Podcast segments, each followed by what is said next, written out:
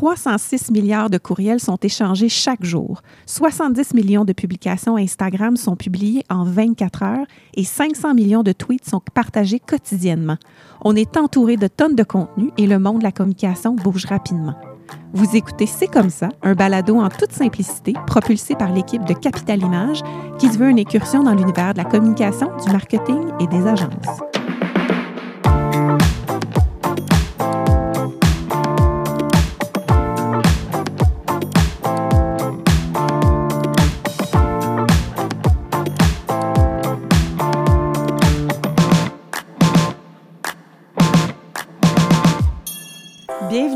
L'épisode 4 du balado C'est comme ça, en compagnie de mes collègues Alexandre et Audrey. Hello! Hey, salut! Ça fait longtemps, non? Ben ouais, quand même. Puis en Ouais. plus, on l'enregistre en présentiel.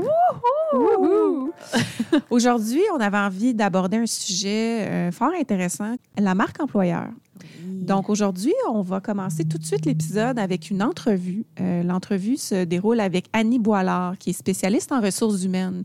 Alexandre, tu as eu la chance euh, de discuter avec elle. Euh, Qu'est-ce que tu as à nous dire de cette conversation-là? Ben, c'était c'est vraiment un entretien très intéressant. Puis je pense que ça, ça va vraiment bien mettre la table sur un peu les défis, les tendances en ressources humaines en ce moment. Puis également, qu'est-ce que la marque employeur? Puis avec vraiment euh, quelqu'un qui a la, la lunette ressources humaines. Donc, euh, ben, on, Manon, paye sur le piton. Aujourd'hui, j'ai le plaisir de partager le micro avec Annie Boilard, dont ben, le curriculum vitae, les compétences n'arrêtent plus de finir. Euh, tu es une stratège en développement des compétences, euh, formatrice aguerrie, conférencière, entrepreneur et gestionnaire. Tu es également présidente du réseau d'Annie RH, qui est un réseau pour les professionnels en ressources humaines. Euh, Annie, tu détiens également un MBA, une maîtrise en relations industrielles. Tu as œuvré comme gestionnaire, directrice en ressources humaines et en marketing pour des grandes entreprises. Et tu es, et tu as, et tu as été justement euh, administratrice sur plusieurs conseils d'administration. Ben, bienvenue à notre balado, c'est comme ça, Annie. Hey, ça fait plaisir, mon Dieu. T'entendre parler de moi ainsi, déjà là, c'est emballant. Ben, je, suis très, très heureux de t'avoir avec nous. Euh, tu es, une collaboratrice de, longue date avec euh, l'équipe de Capital Image. Euh, puis je pense que tu, tu- sauras éclairer nos lanternes aujourd'hui avec la thématique qu'on aborde, qui est justement la marque employeur. Parlons justement d'entrée de jeu, afin qu'on parle tous, je dirais, le même langage. Donc, en tant qu'experte RH avec cette lentille que tu as, comment définir- définirais-tu ce qu'est la marque employeur? Hmm, C'est tellement une bonne question. Merci, Alexandre, de commencer par la base comme ça pour qu'on ait le même vocabulaire. Alors, souvent, la marque employeur, on la met en opposition à l'expérience employée. C'est un petit peu comme ça qu'on le définit. Si l'expérience employée est l'expérience que vivent les employés, bon, ça le dit, au sein de l'entreprise, la marque employeur, elle, elle est plus dédiée vers l'extérieur. C'est la façon dont je suis perçue par les autres. C'est l'image que je veux projeter, puis l'image qu'on m'octroie aussi, l'image qu'on me donne à titre d'employeur potentiel. Alors, la marque employeur, c'est tout l'art de, d'abord, comment je me présente à des candidats potentiels, puis comment j'initie cette discussion en continu que je vais garder avec eux pour qu'ils soient euh, potentiellement intéressés à mes postes au moment opportun pour moi. C'est cette combinaison-là. OK, génial. Puis justement, comment, comment tu dirais que les, les entreprises, les organisations peuvent vraiment, je dirais, contribuer à définir une bonne marque employeur? Qu'est-ce qui- que ça prend, comme on dit en bon québécois, pour que la sauce à pogne, qu'elle lève? Oui. Ben, il y a deux choses là-dedans. Bon, la première chose, c'est d'abord d'avoir un bon, une bonne vision de qui je suis comme entreprise. Et parfois, il y a le biais d'une espèce de miroir discordant là, qui s'applique. Donc, il faut que j'ai une bonne vision, une bonne compréhension de qui je suis pour vrai comme Mhm. entreprise.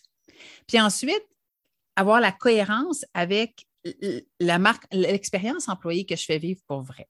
Donc, la première notion, c'est ai-je une première lecture aujourd'hui en temps réel, puis ensuite l'expérience que je veux faire vivre par la suite comme expérience employée, comment je vais le projeter? Donc, quand tu nous dis qu'est-ce que ça prend pour que, ça, que la sauce, elle pogne, je dirais un bon miroir, c'est-à-dire une bonne stratégie, une bonne stratégie pour aller lire comment je suis, je suis perçue par les premiers intéressés, mes propres employés en, en premier.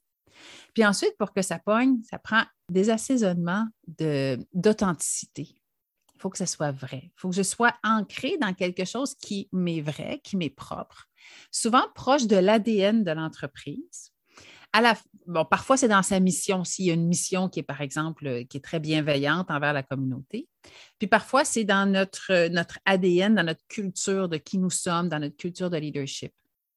Alors, c'est ça que ça va prendre, les ingrédients magiques pour que ça fonctionne, cette histoire-là. Puis, aussi, je pense, si je m'abuse, je, crois qu'on a déjà eu des conversations un peu justement, bon, ben, hors micro par rapport à ça, la, marque employeur, mais tu sais, on, tu sais, bon, le, disons, euh, c'est une cachette pour personne, mais il y a justement bon, beaucoup de problèmes au niveau de l'employabilité en ce moment, que ce soit la pénurie de main-d'œuvre et tout ça. il y a beaucoup de, justement, d'entreprises, de marques qui se disent Hey, là, il faut qu'on revisite finalement qui nous sommes comme entreprise et qui nous sommes comme employeur. Et une chose que tu m'avais mentionné, je pense, c'est euh, ben, les gens qui vont revisiter leur marque employeur, ce n'est pas parce que vous définissez maintenant cette marque employeur-là que dans l'immédiat, il va y avoir des résultats concrets. ça prend du temps euh, avant que justement que, tout ça s'installe puis que vous puissiez faire votre place. Est-ce que tu peux élaborer là-dessus un peu? C'est quoi de la.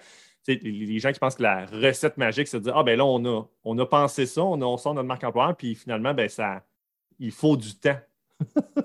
il y a un délai qui s'opère, effectivement. Puis à nouveau, la marque employeur, la façon que je suis perçue par les autres, c'est dans les yeux de l'autre. Moi, je peux faire tout ce que je veux si ça n'a pas évolué de l'autre côté. Donc, je suis au rythme, je suis tributaire de la perception des autres. Puis effectivement, on se parle ici d'initier un dialogue. On se parle ici de s'ancrer dans qui nous sommes, de l'image que nous allons projeter. Puis ensuite, ça va avoir un rayonnement, mais ce n'est pas demain que les candidats vont tous se garocher à mes portes c'est ça, il va falloir que ça soit combiné avec d'autres stratégies, notamment de rémunération, puis des stratégies d'attraction, puis des stratégies de rétention de mes talents également. Ce n'est pas la panacée, marque employeur, mais c'est un excellent exercice parce qu'au passage, quand on fait le, regard dans le miroir, par exemple, dont on parlait tantôt, bien, ce regard certes, il nous aide pour la marque employeur, mais il nous est aussi utile pour plein d'autres choses parce qu'en se regardant réellement dans le miroir, on apprend plein de choses sur nos employés, sur leurs souhaits, sur peut-être nos billets de perception, puis nos petits points de vigilance comme entreprise également. C'est un excellent exercice, un excellent point de départ. Oui, ça va avoir un impact sur ma capacité d'attraction des talents, mais ce n'est pas une baguette magique. Ce n'est pas quelque chose que je vais déployer aujourd'hui pour demain. C'est une démarche, c'est une, je dirais en anglais, c'est un journey. Ça fait plein de sens. Euh, selon toi, bon, je, l'ai mentionné un peu, bon, la, pénurie de main-d'œuvre, c'en est un, mais quels sont, selon toi, les plus grands défis des employeurs en ce moment? Ben, il y a plusieurs grands défis, mais je pense que le grand défi premier, numéro un, c'est la combinaison de ces défis-là qui s'opèrent parallèlement, simultanément. Mm-hmm. Puis là, moi, je suis entrepreneur, on en a une idée, c'est là, que le défi se passe. Donc, en matière de défi, on se parle évidemment de pénurie de main-d'œuvre. Ça, ça s'opère en premier, là, simultanément. Puis, j'ai toute la, pression sur l'augmentation des salaires nourrie par l'inflation qui me rend en même temps. Puis, au passage, on est en train de revenir en mode hybride. Donc, on a une partie du travail qui se refait en présentiel, ce qui ne plaît pas à tout le monde c'est comme si je m'en vais au, combat, une main dans le dos, attachée dans le dos, parce que j'essaie de ramener mon monde en présentiel pour des raisons qui me sont louables comme employeur, souvent engagement des équipes, meilleur processus d'accueil et d'intégration, souvent meilleure euh, communication avec mes équipes. Mais la transition, le changement est parfois difficile. Là, ben, je combine ça. En même temps, j'ai une évolution générationnelle qui s'opère simultanément parce que là, on sait, en 2022, 40% de la main-d'œuvre au Québec fait partie des générations Z et des milléniaux. Alors, c'est des générations qui apportent leur propre spécificité. Et ce n'est pas tous les entrepreneurs, tous les gestionnaires qui ont fini de peaufiner leurs outils de gestion en lien avec ces générations-là. Ça, ça se passe simultanément. Puis comme si ce n'était pas assez. Et là, ah, tu vas en rajouter. il, y en reste un, c'est que notre économie est forte puis va bien. Puis là, vous me direz, ah ben ça, ça ne fait pas dans, pas dans la catégorie des problématiques, c'est positif. Certes, mais nos carnets de commandes comme entreprise, eux, ils sont chargés à plan, là. Donc, il y a de la pression qui s'opère. Ce n'est pas comme si on était euh, dans des périodes un peu plus mm-hmm. tranquilles, où on avait du temps pour s'ajuster. Tout ça s'opère simultanément. Et ça, la combinaison de ces cinq éléments, c'est pour moi le plus grand défi auquel fait face les entreprises. Puis c'est tiré, hein, en premier, on a nommé la pénurie de main-d'œuvre. C'est ce qui se passe là, présentement. Puis quand on rattache ça à la marque employeur, ben, ce qui arrive, c'est que la marque employeur, ça devient, ça vient nous aider pour plusieurs de ces défis-là, mais notamment pour la pénurie de main-d'œuvre. Et c'est certain qu'en situation comme ça de pression, ben, nous avons tendance à sortir nos plus beaux habits, nos plus beaux sourires, puis de se mettre le plus séduisant possible comme entreprise parce qu'on sait que la compétition est forte. Ceci étant dit, il ne faut pas céder à cette tentation parce que ce sera un gain à court terme s'il s'avérait que l'expérience vécue une fois les candidats embauchés différait de ce que nous avons annoncé. Alors, c'est un leurre de croire que j'arrête réglerai tous mes problèmes. Hein, on revient, on se parlait tantôt d'authenticité. Oui. C'est ça. Il faut s'ancrer dans notre authenticité, dans qui nous sommes vraiment, pour que, même si c'est un petit brin moins reluisant, pour qu'après, toutefois, même si on a un petit peu moins de candidats, au moins on les conserve, parce que l'histoire est cohérente. Oui, en effet. Non, ça fait, ça, fait, ça fait tout plein de sens. Ça fait beaucoup, euh, je dirais, écho à, justement, bon, disons, l'approche que nous avons aussi, des fois, même en tant que, nous, dans, le domaine des agences, lorsqu'on travaille avec des clients, ben, quand on va chercher un nouveau client, c'est sûr qu'on veut bien paraître, mais en même temps, on sait que qu'est-ce qu'on va promettre, ben, il faut être en mesure de pouvoir bien, bien livrer la marchandise. Donc, ça fait, c'est tout à fait en adéquation, je trouve, aussi avec comment, justement, disons, euh, mettre des attentes envers les gens qu'on va aller chercher, les talents qu'on va aller recruter s'assurer, comme tu dis, que c'est exactement la même chose, en tout cas une expérience très similaire qu'ils vont vivre par la suite. J'adore ton parallèle, Alexandre. ça fait drôle de parler de ça avec vous, avec toi, qui est un expert en com et en marketing, parce que ce sont les mêmes stratégies en matière de marque employeur qui s'opèrent que pour promouvoir un produit, par exemple, ou un service. Je suis dans la même stratégie avec des outils similaires où je vais me réfléchir à c'est qui la personne que j'essaie d'attirer? On va travailler en design thinking, on va travailler avec des personas, des mêmes outils qu'on utilise pour des fins de promotion, comme on dit, de services ou de produits. Oui, en effet. C'est vraiment, comme tu dis, comprendre finalement aussi la personne à qui tu vas parler parce que le type d'employé que tu recrutes va en fonction, bien, premièrement, peut-être de l'industrie dans laquelle tu te trouves, mais également aussi par rapport à la culture d'entreprise que tu as, parce que tu vas aller chercher des talents qui ont des aptitudes, une expertise, mais qui aussi qui collent avec euh, la, encore là, comme je disais, la culture d'entreprise, parce qu'on a bien beau être en, pénurie de main-d'œuvre, je pense qu'il faut faire attention à ne pas engager n'importe qui. Puis ça, bon, c'est un, autre peut-être sujet, mais comme tu dis, pour ne pas dénaturer cette culture-là que finalement tu as vendue avec ta marque employeur. Tu sais, mm. encore là, tous les, gens finalement renforcent finalement, encore là, ce que, ce que, ce que tu as mis de l'avant. J'aime beaucoup ce que tu viens de nous nommer quand tu nous ramènes à la culture, parce que souvent, le, le, shortcut, le raccourci à prendre, c'est de dire si j'ai des soucis de recrutement, je vais augmenter les salaires. Mhm. Puis là, ce n'est pas à dire qu'il ne faut pas le faire parce qu'effectivement, ça fluctue rapidement sur les marchés et je dois me garder à jour. Toutefois, ce qu'on se propose d'éviter comme piège, c'est de, de, se centrer que sur le salaire comme outil d'attraction. Puis ce qui arrive, c'est que comme tout entrepreneur le sait, il y a un moment où je ne peux plus la jouer, cette partie-là, cette game-là. Ça a des limites, ma capacité de payer. Mais quand tu nous ramènes sur la culture, Alexandre, je pense que tu nous ramènes sur exactement le cœur de ce que c'est. sans faire la sourde oreille à tout ce qui concerne la rémunération, on ne peut pas mettre tous nos œufs dans ce panier-là. Puis ultimement, à partir d'un certain salaire, bien, ça va être ma culture qui va faire la différence. Et plus le salaire est élevé, voire dans les six chiffres, plus c'est vrai. À l'inverse, par contre, plus c'est un salaire qui est, bas, par exemple, euh, si on parle d'un salaire qui est en bas de 20 de l'heure, plus le salaire va être déterminant. Bien avant ma marque employeur, puis ma culture organisationnelle, les gens vont venir chercher un salaire, puis je peux les perdre ou les gagner pour 25 sous.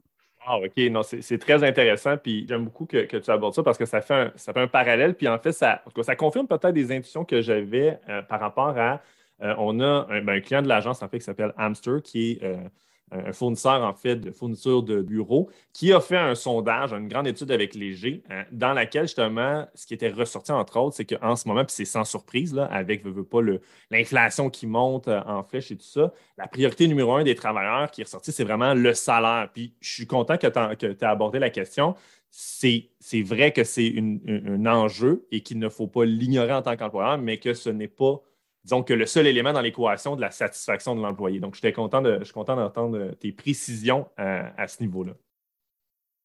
Une, chose aussi qu'on a mentionnée, ben, la, pénurie de main-d'œuvre est sur toutes les lèvres. Euh, est-ce que tu crois qu'il est plus important pour les employeurs si on a une priorisation en de, dans, le fond, de se concentrer sur le recrutement de nouveaux employés ou plutôt travailler à une meilleure rétention des talents actuels? Est-ce qu'il y, a, est un endroit, au lieu d'aller de mettre des efforts à aller essayer de chercher tout le temps du nouveau monde ou de travailler déjà à l'interne, c'est où est-ce que c'est le plus gagnant pour une entreprise? Et j'adore la question, Alex. Puis, pas si intuitive que ça pour certaines personnes. Je la trouve vraiment une bonne question. Puis, on pourrait la poser de la même façon à une entreprise qui souhaite aller démarcher de nouveaux clients. On lui dirait Qu'est-ce qui est le plus profitable pour toi? Est-ce que c'est de vendre plus à tes clients actuels ou de démarcher de nouveaux clients? Nous savons tous que de nouveaux clients, ça coûte beaucoup plus cher que de vendre plus à des clients actuels. Même stratégie, même raisonnement pour les employés. D'abord, fidéliser ses talents dans l'entreprise, puis ensuite travailler sur notre capacité d'attraction. Dans la vraie vie, on opère souvent les deux en même temps. Puis plus l'entreprise est grande, plus c'est vrai, puisque les deux vont s'opérer simultanément. Mais si j'ai à faire un choix, si par exemple je suis une plus petite entreprise, voire une PME, puis que j'ai à, prioriser des éléments, je vais commencer par prioriser un petit peu, je dis, colmater ma chaudière. Si je tente de remplir une chaudière d'eau qui est percée, ben, je vais travailler fort en tabarouette. si je viens colmater les orifices, ben, je vais être beaucoup plus facile de remplir ma chaudière d'eau. Donc, il est beaucoup plus accessible, beaucoup plus facile de travailler à l'interne pour garder mon monde. Et là, la première question qui va suivre, c'est quoi le premier piton sur lequel je pèse? Qu'est-ce qui a le plus d'incidence? On sait, et ça, les études le démontrent depuis des décennies de façon constante. Alors, c'est vraiment une, statistique sur laquelle on peut s'appuyer. Qu'en général, les employés joignent une entreprise, donc ils sont attirés par l'entreprise, mais qu'ils quittent un patron. Quand ils démissionnent, c'est le patron qui ne faisait pas l'affaire. Donc, de développer les habiletés, on appelle les soft skills, les savoir-être mhm. de l'ensemble de l'entreprise, incluant les leaders, ça, c'est un des boutons faciles à faire. Puis bon, là, vous me direz, peut-être mon propos est un peu moins crédible puisque je, prêche pour ma propre paroisse, mais, mais je me permets quand même d'avancer un petit peu sur ce terrain-là. C'est que moi, je vois au quotidien, la formation, c'est dans notre cœur de notre industrie. On fait ça, ressources humaines, formation mais je vois de plus en plus des clients qui euh, sollicitent nos, services, qui offrent en continu de la formation à leurs gestionnaires, mais en continu, ça ne veut pas dire intensément. Ça peut être une formation par trimestre, donc quatre modules de formation par année, continuellement. Et la raison pour laquelle ils font ça, c'est que ça leur permet de promouvoir dans leur marque employeur, voire même leur description de poste, ça leur permet de promouvoir le fait que les gestionnaires sont soutenus et qu'ils développent, qu'ils sont formés pour développer leur savoir-être en continu. Ça a sur pesant d'or, ça, comme marque employeur, de savoir que les gens sont en évolution continuellement par rapport à ça. Puis au passage, hein, quels sont les boutons qui font que les gens vont rester? On sait que dans ces boutons, le fait de savoir que je vais apprendre, que je me développe. Les entreprises sont généralement, là, en fonction de leur chiffre de, leur chiffre d'affaires annuel, mais soumis à la loi de ce qu'on appelait la loi du 1% donc une contribution obligatoire pour la formation qui, si elle n'a pas été utilisée dans l'entreprise, je le remets au gouvernement euh, en fin d'année. Donc, mon point ici, c'est que les entreprises le paient de toute façon, ce montant-là, à leurs employés ou au gouvernement. Mais parfois, ils oublient de capitaliser sur ça lorsqu'ils affichent leur marque employeur, voire allouer un budget par personne en moyenne qui va être octroyé pour les fins de formation de cette personne-là. Fait que c'est des petits trucs pour prendre des sous déjà dépensés, qui vont être dépensés de toute façon, mais faire briller notre marque employeur, mettre de l'avance ce que nous faisons de toute façon. c'est ce que tu avances aussi, c'est très intéressant. Puis j'aime parce que, justement, comme je disais, tu as, dit, bon, tu prêches pour ta paroisse, mais en même temps, justement, c'est pour, pour, ça que tu es là aussi aujourd'hui avec moi et avec nous. C'est parce que, justement, je pense que tu as le, disons, on dit pas, tu as le doigt sur le pouls dans le sens où tu étais vraiment collé à, la réalité, puis tu le vois ce qui se passe dans les différentes entreprises. Dès que tu parles à des gens au niveau des formations, c'est quoi les, enjeux? Puis je pense même à titre d'exemple personnel, j'ai suivi une formation avec toi, puis je m'étais retrouvé au sein d'un groupe où est-ce que la majorité des gens qui participaient étaient tous des gens de, euh, dans le milieu plus industriel, OK, en usine et tout ça. C'était des gestionnaires qui étaient eux aussi, qui arrivaient dans ce poste-là, qui devaient développer finalement leurs attitudes. Puis mon premier réflexe a été, quand j'ai travaillé avant, j'ai déjà travaillé dans une usine comme travail d'été, mais là, en ce moment, ce n'est pas ma réalité. Là, je me suis dit, ça va être drôle de voir peut-être les échanges qu'on va avoir. Et ce que j'ai trouvé vraiment fascinant, c'est que peu importe peut-être, en tout cas, l'industrie ou le marché ou le secteur, quand tu deviens gestionnaire, que tu passes de peut-être quelqu'un qui fait la job, mais qui doit maintenant finalement gérer des équipes, bien, les défis sont similaires. On vivait des réalités assez similaires malgré le, contexte de travail qui était différent. Donc, je pense, comme tu as mentionné, ce type de formation-là est très, très intéressant parce que bien, ce sont des défis finalement qui sont un peu universels, finalement, lorsqu'on accède à ces postes-là puis à, ces défis de carrière-là. Tu me permets-tu de compléter? Nous en étions sur les trous dans la chaudière qu'on tente de remplir. Donc, qu'est-ce que je dois colmater en premier? On s'est dit former mes gestionnaires parce que ça, c'est le numéro un. Former mon monde, ils veulent sentir qu'ils apprennent. Puis former mes gens, ce n'est pas toujours les inscrire dans des cours. Parfois, c'est leur donner des projets spéciaux, les coacher, les développer, leur donner accès à des, mentors à l'interne. Tout, ça, ça fonctionne. Mm-hmm. Puis on ne peut pas taire en 2022 toute la notion de flexibilité. Donc, ça, ça fait partie aussi, quand je vais vouloir garder mes employés, fidéliser mes employés, je dois actionner le bouton de la flexibilité. Donc, de la bienveillance, de m'adapter aux gens. Puis finalement, un bon climat de travail. Des bonnes relations entre collègues, ça aussi, ça va fidéliser. Ça, c'est des boutons qui nous sont faciles comme entreprise, comme équipe à activer. Ben, facile, accessible. Oui, exactement. mais comme tu, le mentionnais, je pense que c'est vrai que j'avais aussi vu ça, le fait que les, gens quittent, des fois quand ils quittent un, poste, ben, ce n'est pas nécessairement une entreprise, c'est comme tu ils quittent un, patron, mais aussi un des facteurs aussi que des jeunes fois restent dans une équipe, ben, c'est ça aussi, c'est les collègues avec qui tu travailles parce que tu développes des, relations sociales, plusieurs deviennent même des amis en dehors du travail. Donc, ça aussi, ça a un grand impact. Donc, je pense que quand tu, parles de un des trous à colmater, ben, c'est ça, c'est vraiment les, les, relations à l'interne, l'ambiance de travail ça a un, très gros impact sur, la, sur la rétention du personnel. On a connu et on vit encore le, ben, phénomène de la grande démission, justement, bon, qui a été accéléré à cause de la pandémie. Euh, donc, on voit un taux de roulement plus élevé. Puis bientôt, moi, ce qu'on ce ce qu'on entrevoit, justement, c'est avec justement la population active vieillissante, qu'on va peut-être aussi connaître la grande retraite. Donc, euh, justement, plusieurs personnes qui vont partir justement euh, avec une retraite dorée, peut-être en Floride, qui sait avoir plus de snowbird. Mais quelle stratégie justement de marque employeur est-ce que les organisations peuvent mettre en place ou qui pourrait être, que tu considères qui serait la plus efficace pour peut-être naviguer dans ces autres troubles-là, où qu'on on, va voir finalement peut-être un, creux euh, un peu plus intense au niveau de la, main-d'œuvre? Oui, tu as raison, Alexandre, de nous parler d'un creux plus intense qui s'en vient, parce qu'on sait que le creux de la pénurie de main-d'œuvre est prévu pour 2030. C'est donc dire que, un, c'est pas demain la veille que ce sera terminé. Deux, on n'a pas vu le pire encore. Fait c'est le fun, cette notion de pérennité dont tu nous parles dans ta question. Alors, la grande démission, là, tu nous parles de la grande retraite qui pourrait suivre de ça. Donc, comment je vais naviguer à travers ça? En matière de marque employeur, la première chose, c'est moi, je peux me rendre attirant à des candidats de 55 ans et plus. Quand tu parlais de la grande retraite, ce qu'on va vouloir faire, c'est la prévenir, garder nos talents à l'interne voire recruter des gens qui sont des retraités ou pré-retraités. Il y a certains euh, mythes à défaire par rapport à ça. Hein. Il, y a, beaucoup de mythes qui nous habitent sur euh, les personnes retraitées. On omet que 15% des personnes retraitées gardent le même rythme professionnel avant leur retraite qu'après leur retraite. Ce pas toujours des gens qui vont travailler à temps partiel. Puis, euh, c'est vrai que c'est intéressant comme population parce qu'en lien avec la grande démission, puis qui a fait couler plusieurs, beaucoup d'encre, là, on le sait, aux États-Unis, au Canada, bon, on s'est beaucoup interrogé à cette question-là.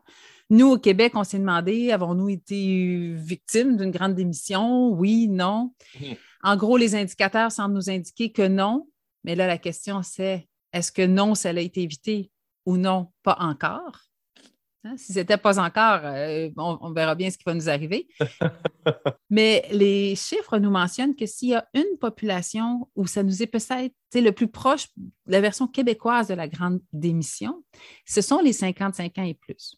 Parce qu'on sait qu'on a 25 000 personnes de 55 ans et plus présentement qui ont démissionné l'an passé et qui ne sont pas officiellement inscrits dans des programmes de retraite gouvernementaux. C'est donc dire qu'on en a de la main-d'œuvre disponible. Marque employeur, il y, a, un bassin de main-d'œuvre disponible ici. Mon entreprise va être attractive pour ces gens-là. Ça veut donc dire que quand je vais viser, on se souvenait tantôt, on parlait avec, on, travaillait avec euh, des personnages, on allait identifier qui on vise. Quand je vise cette population-là, Je vais le nommer sur mes affiches, sur mes communications, qu'on est, on est intéressé aux candidatures de tous les profils, incluant 55 ans et plus. Les photos que je vais mettre sur mon site Web ne seront pas juste des jeunes travailleurs. Mhm. Il y a des entreprises sous marque employeur qui vont avoir euh, une section sur leur site Web, par exemple, pour les travailleurs expérimentés, avec des messages qui collent pour eux et des photos qui collent pour eux. Ils ne répondent pas à la même chose, ces gens-là. Eux, ils ne répondent pas nécessairement à des salaires, c'est des projets. Il faut leur parler projet pour que ça résonne. Mhm. Alors, il y a toute cette réalité-là. Puis ça, je l'imbrique dans ma marque employeur quand moi, je veux être perçu comme accueillant, euh, intéressant pour cette population. C'est super, c'est vraiment intéressant de voir que justement, il y a une, approche aussi marque employeur vraiment dirigée vers ce public-là, en fait, ce comme, comme tu disais, un peu ces, talents expérimentés-là. Ça, ça, me fait rire parce que ça me fait penser, justement, j'avais vu récemment bon, dans, dans l'étude de, de, Hamster et de Léger, euh, ça mentionnait entre autres que, bon, justement, dans, cette tranche d'âge-là, les 55 ans et plus, euh, un des motivateurs de, rester au travail ou de revenir au travail ou de travailler, c'est quand même tout l'aspect social du travail. Donc, justement, des fois, quand il y a certaines personnes qui vont aller à la retraite, puis c'est très anecdotique, mais mon père qui s'approche de ce, moment-là, lui, c'est tout comme Ouais, mais qu'est-ce que je vais faire euh, de mes journées si je ne travaille pas? Bien, il y a un peu ça aussi de, l'isolement ou ne pas s'occuper. Donc, quand tu parles un peu au niveau des projets, euh, des impliqués, même à la passation du savoir, je pense que, comme tu sais, il y, a, plein de façons d'impliquer ces talents-là dans l'organisation euh, pour continuer à, ce qu'ils se sentent valorisés et qu'il y ait une contribution aussi euh, dans, les entreprises. je pense que c'est très, intéressant qu'il y ait, encore comme vous dit, un, pendant de la marque employeur qu'il ne faut pas faut penser à les inclure, comme vous dites, dans la photographie, dans les descriptions de postes, puis dans, nos sections de site web et tout. Euh, mm. c'est très, très, très intéressant de, ne pas oublier cette tranche-là. Puis je pense que l'histoire anecdotique de ton père, nous met en évidence, et c'est un des messages clés à retenir, c'est que il faut adapter nos communications quand on parle à ces, gens-là. Ils ne viennent pas pour du salaire, puis ils ne viennent pas pour de la sécurité d'emploi, puis ils ne viennent pas pour, euh, pour leur carrière. Mm-hmm. les mots auxquels ils résonnent, les études démontrent, c'est contribuer, faire une différence. Ils veulent partager leurs connaissances avec les clients, avec les employés. Il faut vraiment adapter toute notre façon de communiquer avec eux et de se présenter comme marque employeur quand ce sont les gens qu'on vise. Génial. Euh, c'était euh, c'est vraiment une, super conversation qu'on a ensemble. Euh, ben, avant de terminer, j'aimerais juste savoir, parce que comme je, comme je disais un peu plus tôt, je pense que ton, ton expertise est, très grande, puis tu nous en as partagé déjà qu'une mince couche, qu'une mince partie, qu'une mince parcelle. Est-ce que si tu avais une dernière lumière que tu voulais nous partager, que tu as partagé avec nos auditeurs, que ce soit sur la marque employeur, que ce soit sur comment aborder les ressources humaines dans le contexte actuel, avec quoi tu voudrais nous laisser? Bien, si je nous ramène à la marque employeur, les mots à souligner en gras, c'est authenticité. Donc, vraiment travailler à se recentrer sur qui nous sommes, qui nous sommes vraiment dans notre ADN. Qu'est-ce qui nous différencie? Moi, j'aime beaucoup, par exemple, travailler avec ce qu'on appelle des stay interviews. Bon, on sait tous qu'est-ce que mmh. c'est. Euh, donc, des exit interviews qu'on fait habituellement quand les employés nous quittent, histoire d'avoir accès à de l'information qui est très authentique, très réelle. Les gens ont déjà démissionné. Mais des stay interviews, il s'agit alors de rencontrer nos employés qui sont dans notre entreprise pour savoir pourquoi ils restent. Qu'est-ce que nous leur offrons qui leur plaît? Ils sont sollicités, hein? on le sait là. Donc, pourquoi ils restent? Et ça, ça nous approche de notre ADN, du cœur de qui nous sommes, de ce que nous avons à offrir. Puis quand on vient s'ancrer dans l'authenticité, c'est là-dedans. Puis, à partir de là, c'est de, se travailler à le faire rayonner. Fait de pas. Je vois des gens qui s'intéressent à marque employeur vers l'externe, puis des fois, ils travaillent très rapidement vers l'externe, puis ils omettent cette première étape de se recentrer sur soi, de bien voir quelle est l'offre que nous avons à offrir. C'est quoi le produit ou le service que je veux offrir? Donc, c'est quoi qui je suis comme employeur? Puis après ça, de veiller à le faire rayonner. Donc, ça résume ce que c'est pour moi une marque employeur qui, se veut pérenne à moyen puis long terme. Ben, ben merci beaucoup, euh, Annie, euh, pour la conversation. Je pense que ça, nous donne beaucoup, beaucoup à penser. Mais euh, je pense que ça, en tout cas, moi, je me sens déjà même déjà plus, plus allumé, plus, plus connaissant ou plus outillé, disons, à affronter les défis que, le marché du travail nous, nous amène. Ça fait plaisir, Alexandre. Ben, merci beaucoup. Au revoir.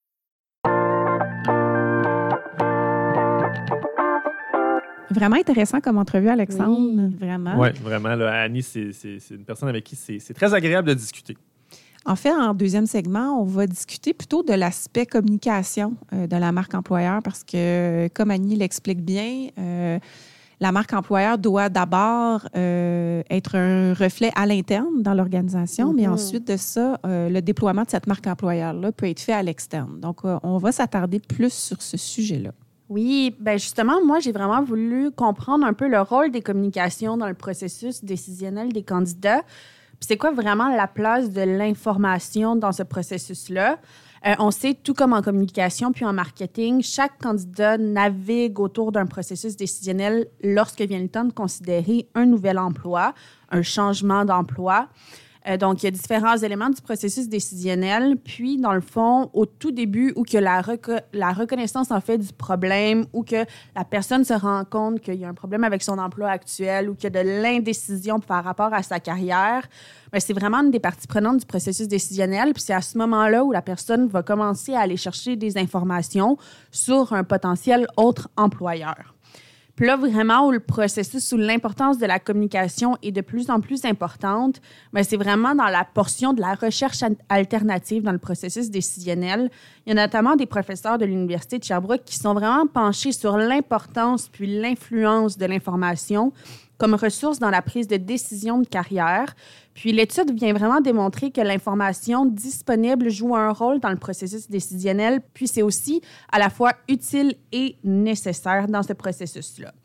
On lit notamment dans cette étude-là que les prospections professionnelles puis la cueillette d'informations augmentent la connaissance de soi puis aident vraiment à prendre conscience des choix de carrière qui conviennent le mieux aux candidats.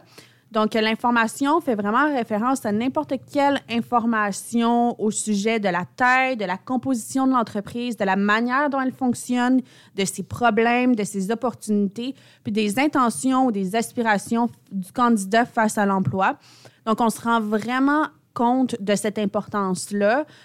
Puis, l'importance aussi de bien communiquer ces diverses informations-là en tant qu'employeur. Puis aussi, ben, il y a aussi un pondérable qui est super important dans ce processus décisionnel-là, c'est la qualité de l'information. Euh, on le sait, avec l'avènement d'Internet, ben, il y a de l'information un peu partout. Euh, il y a des Glassdoor, des euh, recruiters, des sites de ce genre-là qui donnent de l'information au sujet d'une entreprise, qui est définitivement un outil super intéressant, mais qui n'est pas nécessairement des informations vérifiées, vérifiables. Donc, c'est important aussi à l'employeur de divulguer de l'information de qualité pour euh, s'assurer, en fait, de répondre aux questions du potentiel candidat, puis de pouvoir s'immiscer dans le processus décisionnel du candidat pour potentiellement ben, pouvoir un jour l'engager. Ben, vraiment, ouais. C'est ça, je pense que, ce que ce que je retiens et ce que j'entends, c'est ça, c'est qu'il faut. Il faut pas laisser, disons, le candidat potentiel naviguer seul sur ce chemin sinueux-là. C'est d'être au bon, aux bonnes Mhm. intersections, aux bons endroits, aux bons carrefours.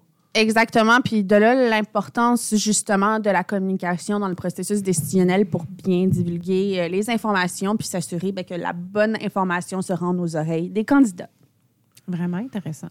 Je pense à un, un- un élément que Kanye en fait avait un peu introduit, un peu des, des piliers euh, de, de la marque employeur, puis auquel il faut vraiment, faut pas passer outre. Ben, premièrement, la, la réputation, Euh, la réputation justement de l'entreprise, de l'organisation est super importante. Puis c'est pas juste la Mhm. réputation en termes d'employeur, mais je Mhm. pense que c'est là où est-ce qu'on vient jouer un rôle clé en tant que justement professionnel des relations publiques en communication. Ben c'est tout ce qu'on fait finalement au long de notre année a une incidence sur toutes nos parties prenantes, dont nos employés actuels et nos employés à venir. Donc, c'est d'autant plus important de penser à toutes ces, ces actions-là, de ce qu'on qu'on émet comme communiqué, ce qu'on prend comme action dans la société dans laquelle on évolue. Puis également, ben, en plus de la réputation, un deuxième pilier euh, qui, qui est important dans la marque employeur, c'est la proposition, finalement, la proposition d'employeur. Donc, ce que nous, en tant qu'employeur, en tant qu'organisation, on offre à nos, euh, nos employés futurs. Donc, c'est-à-dire, encore là, ce qui est, ce qui est- ce qui est intéressant, c'est un peu la, disons, la transaction, parce qu'il y a quand même une transaction entre employeur et employé, de ce que, ce que nous, en tant qu'employeur, on, on exige, ce qu'on demande comme rendement, comme ce que, ce que l'employé va nous amener, mais également ce que nous, on va lui rendre. Donc, ça, c'est super important et ça se traduit par la suite avec l'expérience. L'expérience, ça va être comme tu l'as mentionné un peu tantôt pour faire un parallèle avec ce que tu disais, Audrey, dans tout le processus décisionnel, il y a quand même le candidat, s'il passe une entrevue avec nous, il va avoir des, des, des moments où il va toucher avec, il va avoir des toucher à la marque, disons, il va avoir de l'interaction avec la marque. Donc, c'est important que cette expérience-là, au départ, elle, elle, se, se traduise aussi avec l'expérience qu'il aura même à l'interne. Mais Julie, je pense justement que tu avais un exemple d'un d'un processus de recrutement Ouais. qui est complètement impeccable et qui colle, qui colle super bien avec la marque employeur, justement. Oui, absolument. C'est anecdotique, mais euh, mon fils a fait euh, une demande d'emploi chez McDonald's. C'est vrai? Euh, il est rendu là, ben oui.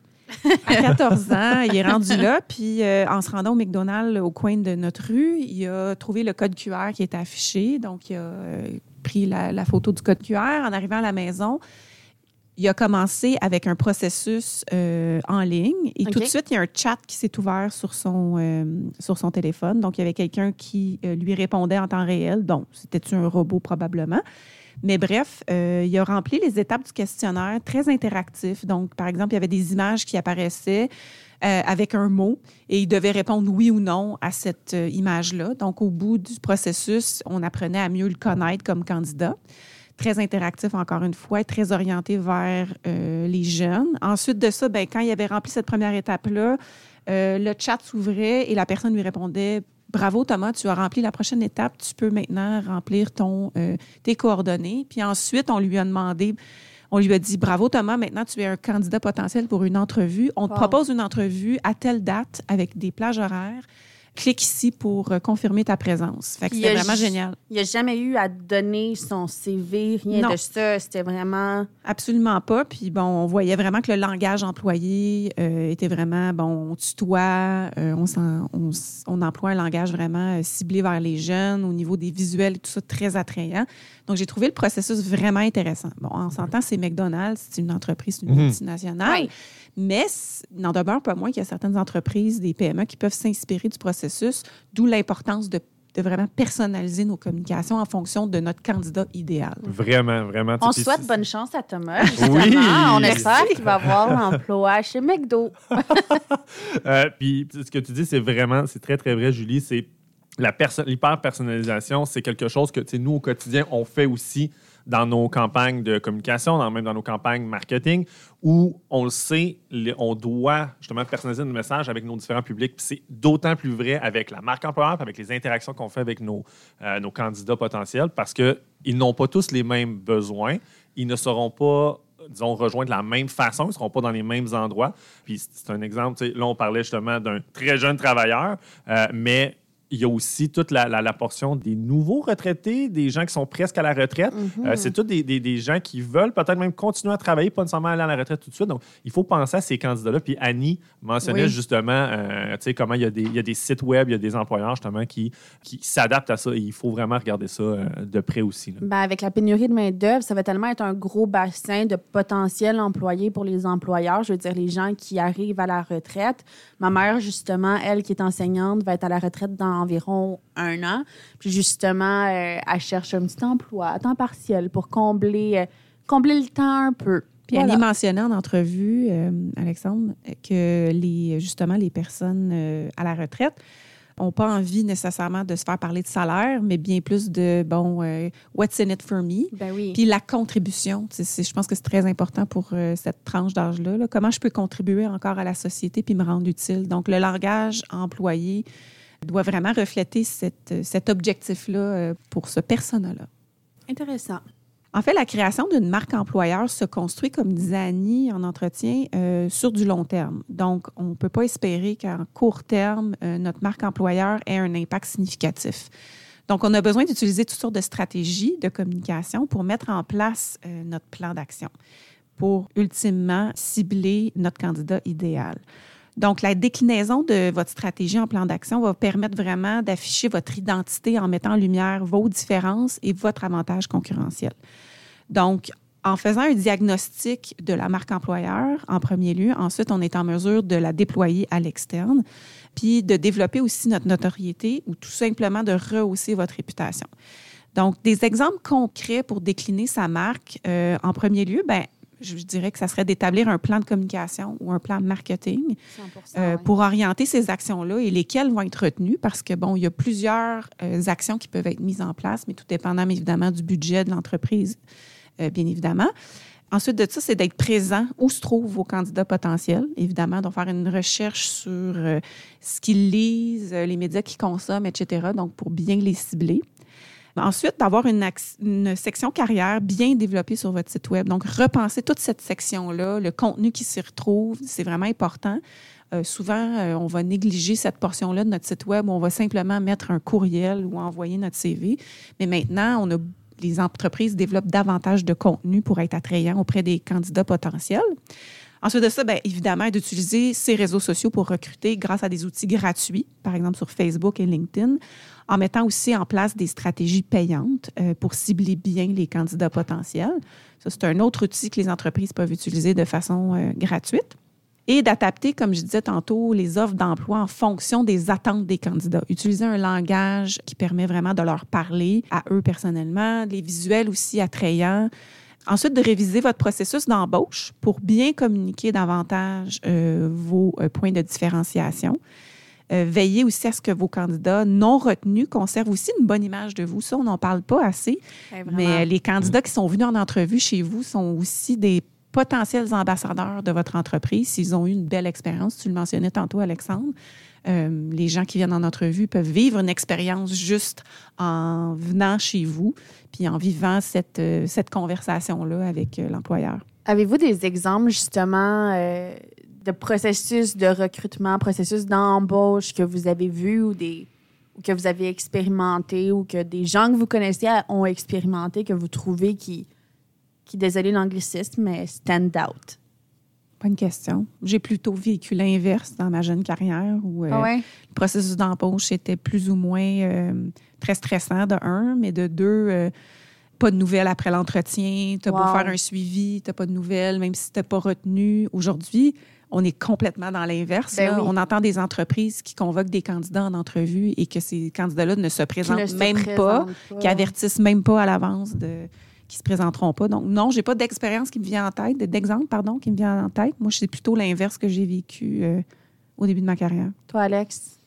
Ben, moi, c'est vraiment, on dirait comme quand j'ai commencé ma carrière, euh, ça a été très euh, plus informel, je dirais, comme processus, parce que Ouais. justement, ben, ma patronne de l'époque, en fait, est venue faire une conférence dans ma classe, a donné une conférence, puis moi, j'ai vraiment fait Wow, je veux travailler chez vous parce que je sens que je fitterais dans l'agence, puis également le type de client parce que je suis un geek et c'était une entreprise qui faisait beaucoup de travail avec des entreprises en technologie euh, puis en gaming, donc je, je me voyais là. Donc je suis allé la voir puis j'étais très proactif. Fait que, le, le- le- processus a été plus informel. Fait que ça, c'est sûr que oui, ça avait collé aussi à, à un peu à ma personnalité versus peut-être un, un processus des fois un peu plus, euh, disons, ça, fastidieux. Puis, Euh, ou impersonnel. Mhm. là. Ouais.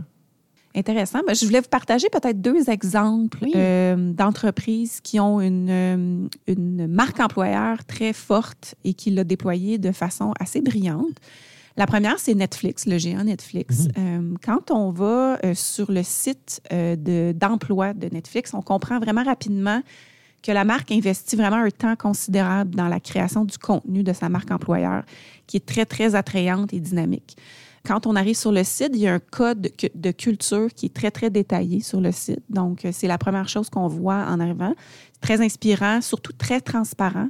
Donc, ça, c'est un terme que Annie a utilisé souvent pour la marque employeur. Donc, très transparent, où il apporte une série de thématiques aussi diverses que la rémunération, les valeurs de l'entreprise ou même la vision. Donc, très intéressant. La Ah. rémunération, est-ce que Netflix va jusque dans le détail de dire, bon, votre rémunération pour tel tel poste va être X? Non, c'est des barèmes, mais il n'y a pas de terme de, de montant précis sur des emplois précis. Parce que c'est un gros débat actuellement, justement, le fait de dire, est-ce qu'on doit mettre le Mhm. salaire dans l'offre d'emploi? Ben, Aujourd'hui, je pense qu'avec euh, la compétitivité sur le marché Ah ouais. euh, dans l'emploi, il y a beaucoup qui, bon, qui fonctionnent par, euh, par cette attraction-là de rémunération. là. Puis, tu sais, tu le mentionnais rapidement, tu sais, quand, on parle de Netflix aussi, puis un peu plus tôt, je mentionnais la, la proposition, la valeur que tu proposes aux candidats. Ben Netflix, quand je pense quand même à, à, Mhm. mettons, à cette entreprise-là, on dirait, moi, je me dis, Hey, c'est cool, le, le- le- le quotidien d'aller travailler, met- admettons, pour ce, ce type d'entreprise-là. Je veux dire, c'est les séries qu'on écoute, c'est dans le divertissement. Donc, il y a, il y a- il y a aussi un désir en tant que Mhm. sais, travailleur de dire, ben, je m'en vais, ou finalement, je trou- j'ai peut-être trouvé une job où finalement, je ne travaillerai pas, où je vais Ça, avoir c'est ton côté geek, Ouais, Ouais, c'est ça, peut-être. Ben, en plus, ils ont deux blogs, vraiment, deux blogs distincts. Un qui est plus orienté tech numérique, puis l'autre qui est dédié plus aux actualités de l'entreprise puis de la culture. Ils ont aussi un podcast interne qui s'appelle We Are Netflix, où il, y a différents, ouais, où il y a différents acteurs de l'entreprise qui viennent parler de la technologie, des valeurs à l'œuvre dans l'entreprise pour inspirer aussi les employés. Donc, c'est vraiment chouette. Wow. Sinon, l'autre exemple que je voulais donner, c'est Decathlon, qu'on connaît bien, qui est une entreprise euh, basée en France, euh, mais qui est à travers le monde euh, maintenant. Les candidats potentiels sont rapidement plongés dans l'univers de l'entreprise grâce à vraiment un narratif acéré. En plus, on voit vraiment que l'entreprise tutoie les potentiels candidats pour vraiment établir un, un élément de proximité. C'est spécial pour une entreprise française, tu sais.